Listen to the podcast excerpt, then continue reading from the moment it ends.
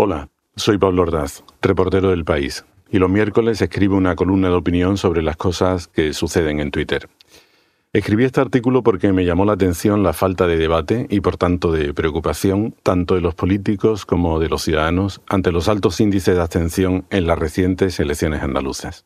Se titula El 41% no vota y no pasa nada. Fatima Hussain nació hace 44 años en uno de los peores barrios de Ceuta, un lugar donde cristianos y musulmanes convivían a diario con la marginalidad, los tiroteos eran frecuentes y los padres tenían que pedir dinero prestado para comprar los libros de texto de sus hijos.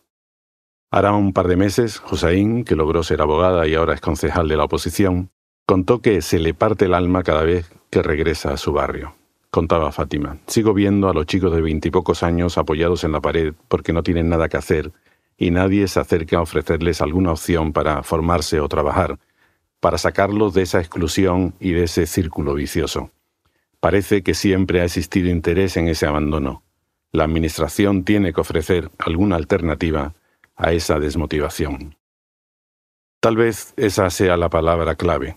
Desmotivación, apatía, falta de esperanza también en lo que a la política, que perciben como algo lejano, falso y a menudo incomprensible, se refiere.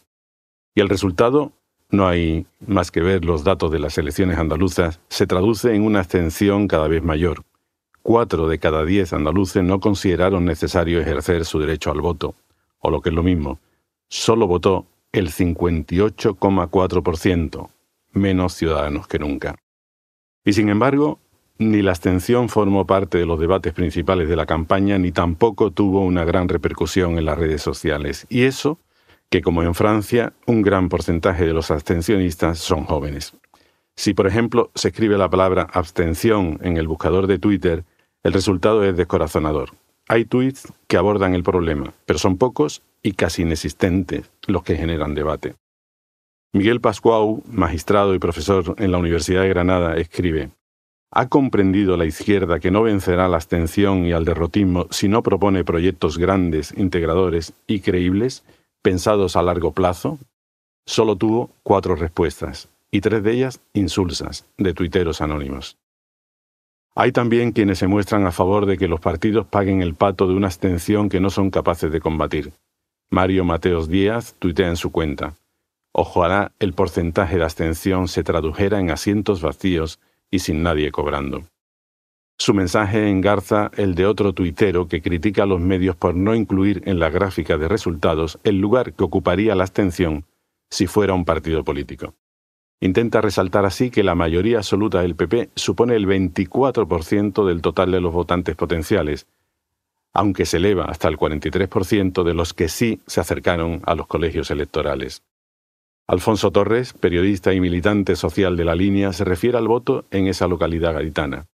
La participación, dice Alfonso, fue baja en 2018, pero aún bajó más este 19 de junio, quedando por debajo del 40%, más del 60% de abstención. Somos la ciudad con menos esperanza de vida y entre las que más paro y pobreza tienen. ¿Se entiende ahora? La bajísima participación ha sido prácticamente una constante en los barrios y los pueblos más desfavorecidos, alcanzando el récord del 90% en barrios como las 3.000 viviendas o los pajaritos de Sevilla, tristes iconos de la exclusión. El domingo, Mar Basset explicaba en un excelente reportaje en El País que el 75% de los menores de 25 años no fueron a votar en la primera vuelta de las legislativas francesas. No es, por tanto, un problema exclusivamente español, pero no por eso debería de dejar de abordarse como un problema de Estado, de legitimidad democrática.